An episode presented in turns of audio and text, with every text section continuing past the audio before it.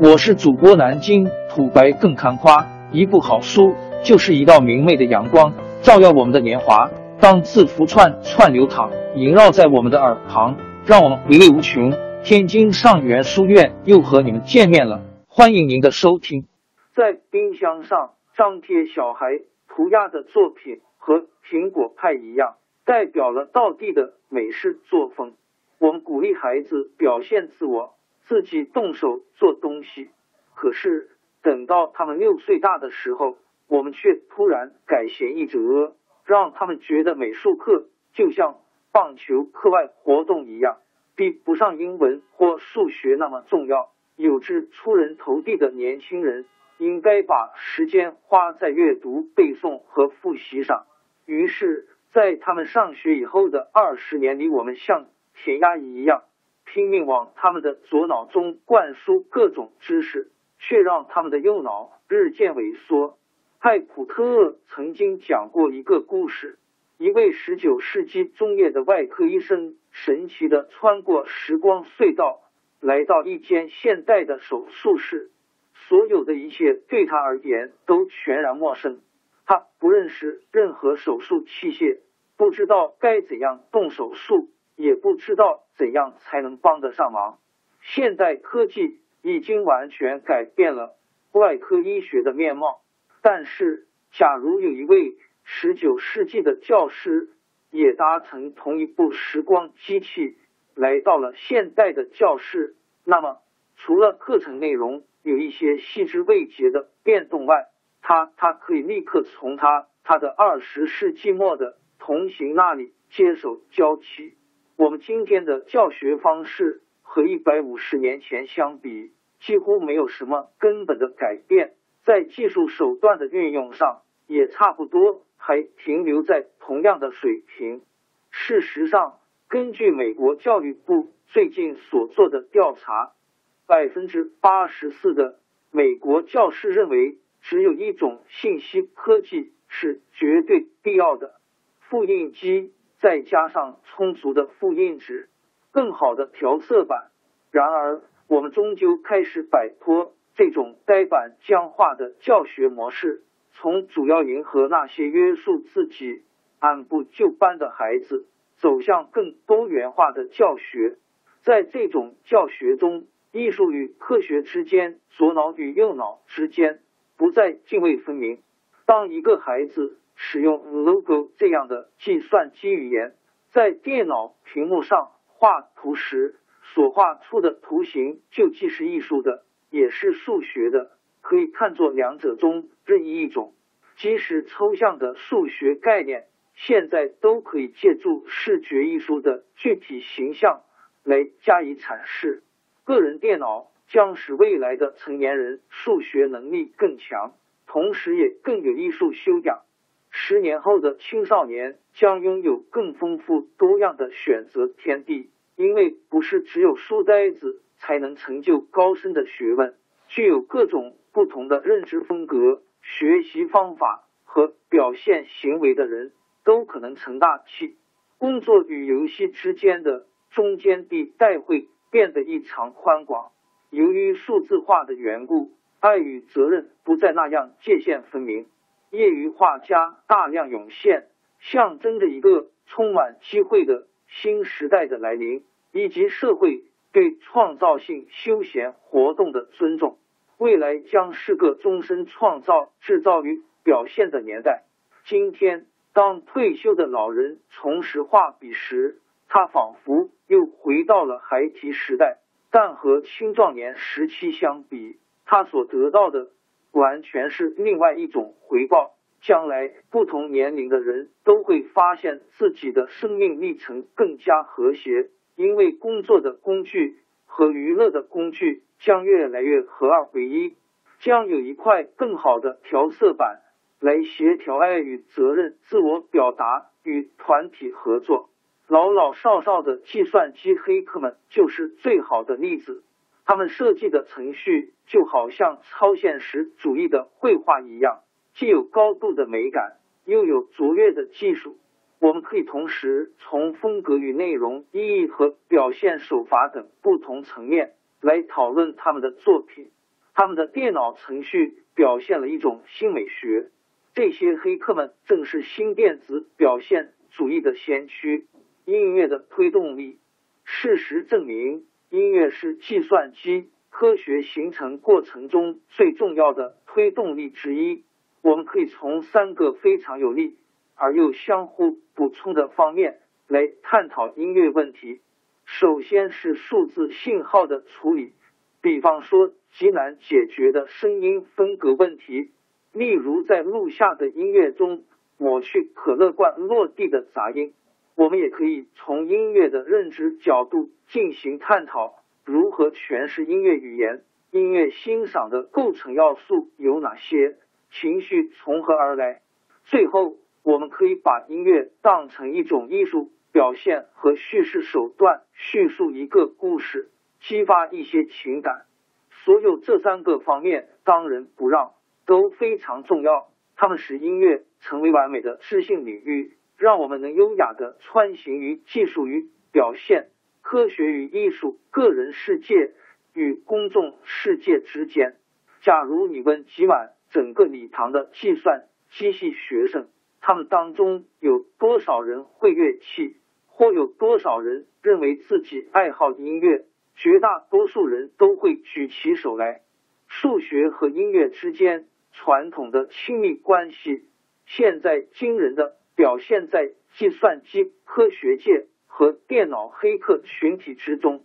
媒体实验室由于研究音乐而吸引了一批出类拔萃的计算机系学生。美术和音乐这种儿时的嗜好，能够让孩子以全面的眼光来观察和探索。迄今为止，还是以单一方式呈现在他们面前的浩瀚的知识世界。但是父母和社会往往有意无意的阻挠孩子发展这方面的兴趣，或让孩子只把美术和音乐当成学业攀登中缓解压力的手段。我上学时很讨厌历史课，但却能说出美术和建筑史上所有重要的里程碑和他们的年代，而对政治事件和战争的年代，我却怎么也记不住。儿子受我的遗传，也有诵读障碍，但却能津津有味的把有关高空冲浪和滑雪的杂志一字不落地看完。对有些人而言，音乐可能正是研究数学、学习物理和了解人类学的最佳途径。说完了上面这些，转过头来，我们究竟如何学习音乐呢？整个十九世纪。和二十世纪的初叶，在学校练习乐器是很普遍的现象。后来，录音技术的发展阻止了这一潮流，直到最近，才有些学校重新让学生从制作音乐中来学习音乐，而不只是靠听音乐来学习。让幼小的孩子利用电脑学习音乐有很大的好处，因为电脑能提供。五花八门的入门途径，电脑不会限制有天分的孩子接触音乐的机会。孩子可以借助各种不同的方式，通过电脑来体验音乐、音乐游戏、声音数据、磁带和本身可控制的数字声音，只是其中的几个例子而已。视觉感极佳的孩子，甚至还会希望发明出看见音乐的方法。电子艺术、电脑和艺术第一次碰面时，会给双方都带来恶果。其中一个原因是机器的印记太强烈了，在全息艺术或立体电影中，电脑的表现往往压过了艺术原来意欲表达的内涵。